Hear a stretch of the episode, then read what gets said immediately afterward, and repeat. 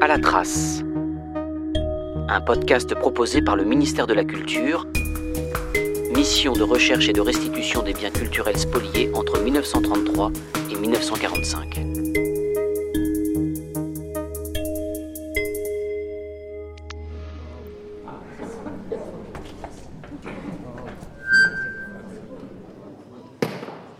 Je tiens tout d'abord à remercier Madame France Le Gueltel ainsi que les membres de la commission et les généalogistes pour l'énorme travail de reconstitution qu'ils ont mené et qui m'amène devant vous aujourd'hui.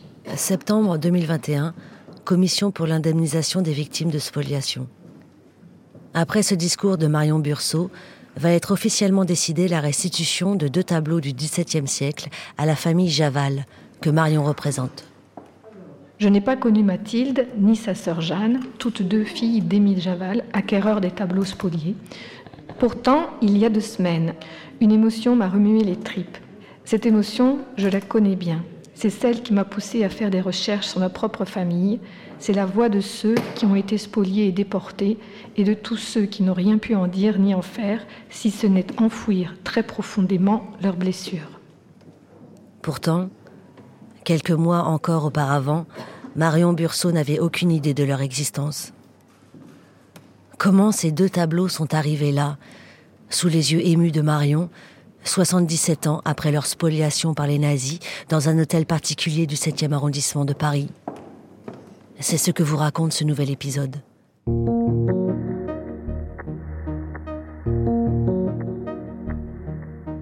Troisième épisode Nature morte au jambon de Floris von Schutten, mais Fruits et vers sur une table de Peter Benoît, deux œuvres spoliées à Mathilde Javal.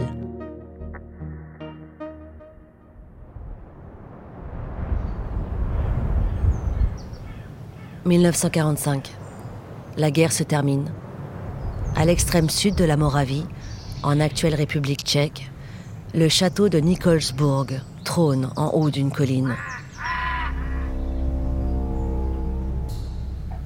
Comme de nombreux lieux de ce type, les nazis l'ont réquisitionné lorsqu'ils ont annexé le pays. Ils l'utilisent comme dépôt pour y stocker les très nombreuses œuvres d'art spoliées en Europe chez les familles juives.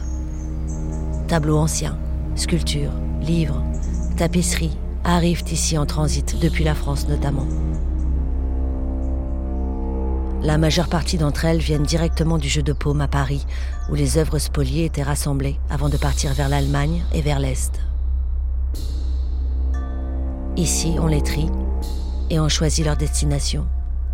Certaines seront pour la collection personnelle de Hermann Göring, d'autres sont destinées au musée imaginé par Hitler à Linz.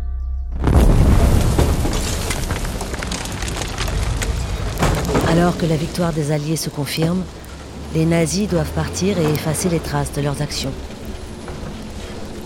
Au cours de l'année 1945, alors que l'armée rouge avance, un vaste incendie embrase le château de Nikolsburg. Des centaines d'œuvres d'art partent en fumée. Quelques-unes seulement échappent au feu et sont récupérées par les Russes, puis par les Américains. Parmi elles, nos deux natures mortes, que les nazis avaient bien enregistré dans l'inventaire des œuvres qu'ils avaient spoliées. Les Américains les rapatrient vers Munich et notent tout sur des petites fiches, premier jalon de leur retour vers la France. Alors, ce qui est très intéressant, on retrouve la, la, trace de tous ces éléments sur des petites cartes qu'on appelle des property cards. Ce sont des petites fiches euh, rédigées par les Américains toutes les informations sur les œuvres étaient indiquées. Alors, euh, je suis Muriel de Bastier et je suis chargée de recherche pour la mission de recherche et de restitution des biens spoliés entre 1933 et 1945. Donc ici, nous avons retrouvé euh, pour ces deux tableaux une property card qui indique le numéro 13738. Property card art. Sujet nature morte. Propriétaire présumé. Juralides, Paris 5, rue Maubourg. État à l'arrivée, bon état. Inscription au dos du tableau. J-U-R-2. Et ça, ce sont des éléments juste essentiels pour arriver à retracer le parcours de l'œuvre. Ce qu'il faut savoir, c'est que les deux œuvres euh, qui nous intéressent aujourd'hui, après être passées par le Central Collecting Point de Munich, ont été rapatriées en France par ce qu'on appelle le 14e convoi. Le 14e convoi de Munich a lieu le 30 octobre 1946. Ensuite, elles arrivent en France, ces œuvres. Une fois qu'elles sont arrivées en France, elles sont euh, prises en charge par la commission de récupération artistique à partir de novembre 1944 et jusqu'en décembre 1949, une commission de récupération artistique, CRA, est chargée des recherches relatives à la récupération des œuvres d'art. Les œuvres sont retrouvées principalement dans des dépôts, découverts par les troupes alliées en Allemagne et en Autriche. La commission de récupération artistique ne parvient pas à retrouver le propriétaire de nos deux natures mortes après la guerre. Elle bute sur le nom Juralides, qu'elle ne retrouve nulle part. La commission classe alors les tableaux dans une catégorie créée à ce moment-là, les œuvres MNR pour Musées nationaux récupération. Parmi les œuvres et objets renvoyés en France après la Seconde Guerre mondiale par les forces alliées, certaines œuvres qui n'avaient pas été restituées ni réclamées et qui restaient d'origine inconnue furent sélectionnées sur divers critères pour être confiées à la garde des musées nationaux avec la possibilité d'être restitués plus tard. On les appelle MNR, Musées nationaux récupération. Environ 2200 œuvres, dont quelques mille peintures. Toutes les œuvres MNR ne sont pas nécessairement des œuvres spoliées. Mais les deux tableaux qui nous intéressent aujourd'hui euh, sont attribués au musée du Louvre, au département des peintures, en 1951. Je suis Vincent Delieuvin, conservateur au département des peintures du musée du Louvre. Euh, je suis en charge de la gestion des tableaux de la récupération artistique, les tableaux euh, rapportés en France euh, en 1900, à partir de 1945. Ces deux tableaux sont arrivés au Louvre en 1951. L'État donc avait cherché à restituer aux légitimes propriétaires les œuvres revenues d'Allemagne après la Seconde Guerre mondiale, mais malheureusement, il est resté un, un reliquat de tableaux qui n'ont jamais été demandés. Et sur ce reliquat, un, grand nombre ont été vendus par les domaines, mais une autre partie ont été conservés pour les musées nationaux. Au début des années 1950, euh, il y a eu un choix qui a été fait entre les tableaux qui allaient rester au Louvre et ceux qu'on allait déposer dans les musées de province. Et ces deux tableaux, ces deux natures mortes, euh, il a été à ce moment-là euh, estimé légitime et intéressant de les laisser au musée du Louvre pour enrichir aussi la présentation des natures mortes hollandaises dans le parcours des collections du musée du Louvre. Comme ces deux tableaux étaient euh, exposés euh, dans les, dans les salles et surtout conservés dans un très grand musée, très visité par les historiens de l'art, bien évidemment, euh, ils ont été étudiés. Et les historiens de l'art, dans la seconde moitié du XXe siècle, se sont rendus compte qu'en réalité, il n'était pas de Floris van Schooten, mais d'un autre peintre, un peintre allemand, très influencé par la peinture néerlandaise, un certain Peter Binois. Longtemps exposé au musée du Louvre, les natures mortes font l'objet de découvertes du côté de l'histoire de l'art, mais du côté de l'histoire de leur spoliation, les recherches se poursuivent. Comme il ne fait aucun doute qu'il s'agit là d'œuvres spoliées, au ministère de la Culture, on comprend que l'enquête doit se concentrer sur les propriétaires du tableau. Et ces deux MNR euh, ont clairement été spoliés, puisqu'on trouve au dos de ces tableaux Jure 1 et jure 2. Pourquoi jure 1 et jure 2 Et comment peut-on être certain qu'il s'agit d'œuvres spoliées? En fait, le pillage des œuvres d'art par les nazis est mis en œuvre principalement par l'Einsatzstab, Reichsleiter, Rosenberg. ERR, état-major d'intervention du dirigeant Alfred Rosenberg. L'ERR organise la saisie des collections. À l'issue de chaque saisie, le RR établit des listes d'objets et œuvres enlevées. Certains tableaux se retrouvent ainsi avec les trois premières lettres du nom de la personne spoliée au revers. Exemple, BER pour Bernheim. Donc la spoliation ne fait aucun doute.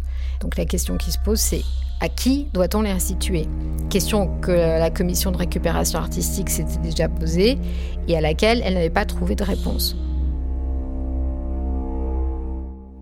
C'est euh, le groupe de travail sur les MNR en 2015 qui s'y penche à nouveau. Et euh, ce groupe de travail, son objectif, c'est d'essayer de retrouver de nouvelles informations, d'avoir une nouvelle lecture des documents euh, et d'essayer de résoudre les, les problèmes qui se posaient à la commission de récupération artistique. La recherche est dans l'impasse. Puis, au fur et à mesure des recherches menées par le groupe de travail sur les MNR, une première hypothèse se fait jour. Et si le nom Juralides était en fait issu d'une mauvaise lecture du mot invalide, mal écrit par les Allemands? Le I et le J pourraient facilement se confondre. Le mot Juralides, dans ce cas, n'indiquerait pas le nom de la famille Spolier, comme on le pensait jusqu'ici, mais le quartier où les œuvres ont été saisies. Cette première hypothèse va être un jour recoupée par une autre piste, découverte grâce à d'autres archives. Car au sein de ce groupe de travail sur les MNR est mandatée Monique Leblois-Péchon, qui travaille aux archives nationales.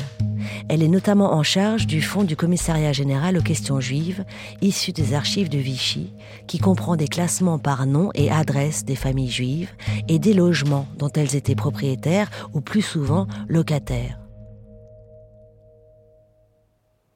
La mission pour laquelle j'ai été sollicitée a commencé, je crois, en 2013 et on a dû commencer à travailler effectivement en 2014. Monique Leblois-Péchon nous reçoit aux Archives nationales, à Pierrefitte-sur-Seine, les boîtes d'archives ouvertes et posées sur une grande table. Pour ces deux MNR, il y avait une indication où il était indiqué Juralides, 5 rue Maubourg à partir de ce moment-là, la mission Matteoli avait indiqué que Juralides était un nom qui n'existait pas qui euh, ne se trouvait dans aucun annuaire, dans aucun fichier, nulle part, on ne trouvait ce nom de Juralides. Donc, euh, la conclusion qu'ils en avaient tirée, c'est que vraisemblablement ce nom était faux ou mal orthographié, ou euh, enfin il fallait retrouver le nom qui pouvait éventuellement se cacher derrière ce Juralides comme euh, ce nom ne me disait rien, pas plus qu'aux autres, euh, je suis partie de l'adresse. Monique Leblois-Péchon commence donc à enquêter en repartant de l'adresse. Elle remonte la piste en décelant tout d'abord une erreur dans l'inventaire des nazis. Ils y avaient noté 5 rue Maubourg.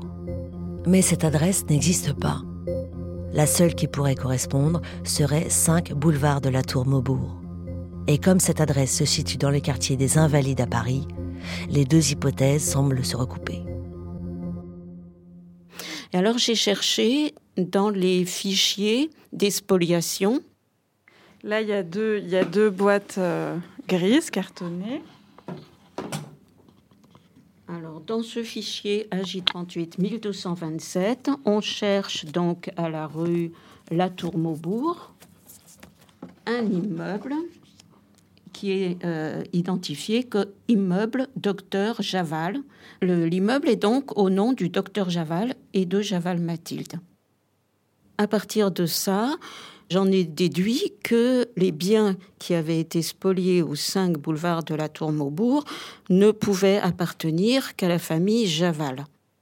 Plusieurs documents retrouvés par Monique Leblois-Péchon pointent vers la même hypothèse. À cette adresse vivait bien une famille juive, propriétaire de l'hôtel particulier dont les autorités allemandes et françaises avaient bien connaissance.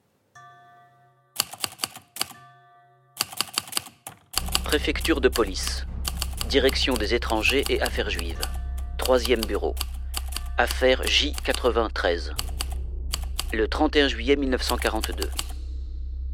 Le nommé Javal, Louis Adolphe, Né le 8 juin 1873 à Paris, israélite, de nationalité française, domicilié 7 avenue Camoens à Paris et résidant actuellement au château de Voluisan, commune de Courgenay dans l'Yonne, est propriétaire, par individu avec ses sœurs, de l'immeuble de rapport si à Paris, 5 boulevard de la Tour Maubourg.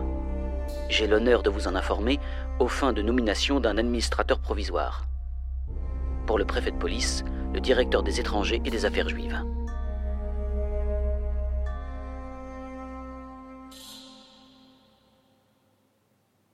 Comme je connais assez bien l'écriture allemande et les différences qu'il y a entre l'écriture allemande, surtout l'écriture un peu ancienne allemande, euh, à cette époque, on n'écrivait pas comme maintenant en Allemagne. Hein.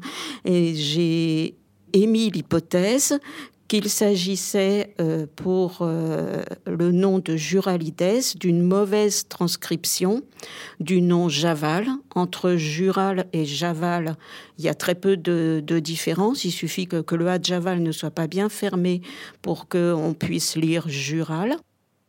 Et que le Ides correspondait en fait à une, le I pour une parenthèse qu'on ouvre, le DE pour docteur, et le S pour une parenthèse qu'on referme.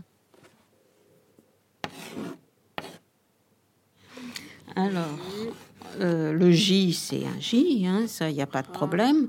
Ensuite, si on fait le A pas tout à fait fermé, et euh, on considère ça comme la parenthèse. Euh, et donc, euh, voilà, moi, c'est à partir de là, c'est la démonstration que j'ai faite euh, aux autres membres euh, de la mission qu'ils l'ont trouvée convaincante. Reste à comprendre à quel moment ces œuvres ont été spoliées. Monique Leblois-Péchon découvre une dernière archive dans le dossier qui prouve que l'hôtel particulier a été arianisé et occupé par la Deutsche Akademie, un institut allemand. Nous savons que des natures mortes du XVIIe étaient là, dans cet hôtel particulier. Donc l'administrateur provisoire Amidieu Duclos a géré l'immeuble, a consenti, suivant un acte reçu par maître Laurent, notaire à Paris, qui était le notaire de la famille Chaval, le 11 janvier 1944, un bail de l'hôtel particulier à la Deutsche Akademie, institut allemand, dont le siège est à Munich, etc., etc., moyennant un loyer de 50 000 francs par an. Donc à partir de là, les deux tiers de l'hôtel particulier du 5 boulevard de la Tour Maubourg sont occupés par l'Institut allemand. Et donc on peut imaginer que c'est à partir de ce moment-là que des œuvres ont pu disparaître. Parmi ces œuvres, un tableau que Mathilde Javal resté sur place sous l'occupation, va réclamer après la guerre. Lettre de Mathilde Javal au président de la CRA, le 28 novembre 1945. Monsieur le Président, c'est à vous que je dois, paraît-il, m'adresser pour essayer de récupérer les tableaux enlevés pendant l'occupation allemande. La demande que je vous adresse aujourd'hui est assez spéciale car je la formule au nom de mon frère, le docteur Adolphe Javal, le malheureux ayant été déporté, ainsi que sa famille proche, sa femme et ses deux filles, dont nous sommes sans nouvelles. Au moment du début des hostilités, ma belle-sœur, Madame Adolphe Javal, est allée chercher chez elle à Paris un tableau de Lancret, sujet de chasse, et l'a apporté à la campagne, où il est resté pendant la guerre, m'a-t-on affirmé. Dernièrement, j'ai été à la campagne à Vauluisant, où j'ai trouvé le cadre seul, la toile ayant disparu. Tous les morceaux se recollent et font signe vers cette famille Javal, boulevard de la Tour Maubourg. D'autre part, la maison de famille que j'habitais, 5 boulevard de la Tour Maubourg à Paris 7e, a été à peu près vidée de son contenu le 13 ou 14 janvier 1944, lorsque l'Institut allemand, directeur Dr Schumann, a pris possession de cet hôtel particulier. À qui dois-je m'adresser pour tâcher de récupérer ce qui a été emporté? Pour clore l'enquête, et enclencher la procédure débouchant sur la restitution des tableaux, le ministère de la Culture doit maintenant retrouver les descendants de Mathilde Javal, à qui restituer ces tableaux. Des mois et des mois d'enquête généalogique s'ensuivent. Elles sont menées par les généalogistes de France, avec qui le ministère de la Culture a signé un partenariat. Et puis, un jour, je reçois un coup de téléphone d'un généalogiste qui me dit vous êtes bien Marion Machin, etc. Donc je dis oui, euh, vous êtes bien la fille de, euh, oui, euh, parce qu'on fait une recherche pour la famille Javal, et puis voilà, on, recherche tous les ayants droit, et, et puis c'est tout. Quand Marion Burceau reçoit ce coup de téléphone d'un cabinet de généalogistes, elle ne connaît rien de ces deux natures mortes. Elle est même très loin de s'imaginer que des œuvres d'art appartenant à ses ancêtres ont pu être spoliées sous l'occupation. Mais comme Marion, à ce moment-là de sa vie, a entamé par elle-même des recherches personnelles sur sa propre famille, elle est alors en train de découvrir que beaucoup de drames ont été passés sous silence. Alors j'ai fait mes petites recherches sur Internet, merci Internet. Donc je découvre en fait un rapport qui avait été fait euh, sur euh, les musées de récupération nationaux, les MNR. Eh bien là, ils sont quasi sûrs en fait, enfin ils sont sûrs que ça a été spolié et euh, ils sont quasi sûrs déjà que c'était appartenait au Javal. Donc je retrouve les coordonnées du cabinet de, généalogie qui a été mandaté. Je rappelle ces gens-là donc là, ce que ça me fait, c'est que euh, je me dis que euh, s'ils font ces recherches euh, et s'il y a restitution, pour moi, l'important, c'est de faire du lien dans la famille et de recréer les ponts entre les différents ayants droit, des gens qu'on ne connaît pas. Et puis, donc, il y a un an, tout d'un coup, je reçois encore un coup de téléphone d'une dame qui s'appelle Madame Le Gueltel, qui est rapporteure à la commission par un étonnant hasard, l'enquête personnelle de Marion et l'enquête historique vont donc se rejoindre. C'est ainsi que Marion se retrouve à prendre la parole devant la commission d'indemnisation. Pour comprendre le fonctionnement de cette instance, nous nous rendons dans les services du Premier ministre à Paris, rencontrer Michel Janoutot, président de la CIVS. La CIVS, c'est son rapporteur général d'ailleurs, euh, confie les éléments recueillis à un rapporteur. Ce rapporteur est un peu dans la position du juge d'instruction, qui reçoit, vous voyez, l'enquête de police et tout ça, et il va, sur la base de ces premiers éléments, voir ce qui reste à faire ou pas. Comment est-ce que ça se passe devant le collège? C'est extrêmement simple. Euh, les ayants droit euh, sont euh, invités à se rendre devant le collège s'ils le souhaitent, ils n'y sont pas obligés. Et là, si vous voulez, le collège entend le rapporteur et dialogue après avec les ayants droit, puis ceux-ci se retirent et euh, le collège prend sa recommandation à la majorité. Le perçu, le vécu que j'ai ici, et, et, depuis 12 ans, moi, ce qui me, ce qui me marque, c'est que c'est ça, c'est cette dimension, si vous voulez, mémorielle d'histoire familiale, et je dirais même de petites gens. C'est-à-dire que pour certains, euh, qui auraient une vision très superficielle euh, de notre activité, euh, pourraient la limiter ou s'arrêter à la dimension patrimoniale, à l'indemnisation. On vient demander une indemnisation. Mais c'est pas ça le principal. Moi, ce que je retiens ici, c'est que dans l'écrasante majorité des cas, Qu'est-ce qui est important? C'est l'histoire familiale évoquée, reconstituée, et le fait que dans, nos recommandations, la première chose que l'on fait, c'est on reconnaît aux ayants droit la qualité de victimes de spoliation du fait des lois antisémites. Et rien, déjà, cette reconnaissance est très très importante pour euh, euh, les personnes qui viennent devant nous. Discours de Marion Burceau devant le collège délibérant de la CIVS, septembre 2021. Il y a deux ou trois jours, une abeille m'a piqué l'avant-bras. Sur le moment, ça a été douloureux. J'ai désinfecté et la douleur s'est vite estompée. Je n'y ai plus pensé. Mais le lendemain matin, mon avant-bras était gonflé et une tache rouge dure et brûlante s'étendait sur 20 cm. La montrant à ma voisine, elle me dit Il aurait fallu amener l'endroit de la piqûre vers une source de chaleur intense jusqu'à la limite du supportable. Le venin ne résiste pas à la chaleur. Mais qui penserait spontanément à se faire plus mal, à s'exposer davantage? Ceux qui précisément n'ont pas mal. Ceux qui, n'étant pas directement concernés, peuvent encore raisonner et conseiller les victimes parce qu'ils y voient clair alors qu'elles sont aveuglées par la souffrance et la peur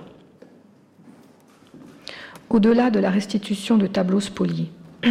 La Commission, grâce à la reconnaissance institutionnelle des faits de spoliation contre les Juifs, permet de soutenir le travail personnel et donne une sorte d'autorisation à regarder la réalité. Pour reprendre la métaphore de la piqûre d'abeille, il ne suffit pas de désinfecter en surface. Il faut s'approcher du feu et le travail de la commission permet de s'approcher des flammes sans s'y brûler. Voilà, je souhaite terminer cette allocution par un hommage à ceux qui ont été privés non pas seulement de tableaux mais de vie. Alice Javal, sœur aînée de Mathilde Javal, épouse Weiler, déportée à Drancy puis à Auschwitz, portant le matricule 2203 par le convoi 59 le 2 septembre 1943. Elle était alors âgée de 74 ans. Elle y est décédée le 7 septembre. Louis-Adolphe Javal, frère aîné de Mathilde, député de Lyon, déporté à Drancy en fauteuil roulant, puis à Auschwitz par le convoi 74 portant matricule 19616 le 20 mai 1944. Décédé le 27 mai, il avait 71 ans. Sa femme, Mathilde Henriette Adèle Elbronner, déportée à Drancy en même temps que sa fille Isabelle Hermance Adèle. Elles ont été déportées ensemble à Auschwitz par le convoi 69, portant respectivement matricule 15 531 et 15 532, le 7 mars 1944, décédées toutes deux le 12 mars. Mathilde avait 67 ans et Isabelle 25. Enfin, Sabine, Marie-Hermance Javal, fille d'Adolphe et Mathilde, déportée à Drancy, puis à Auschwitz par le convoi 62, portant matricule 1850, le 20 novembre 1943, décédée le 23 novembre. Sabine avait 35 ans. Merci.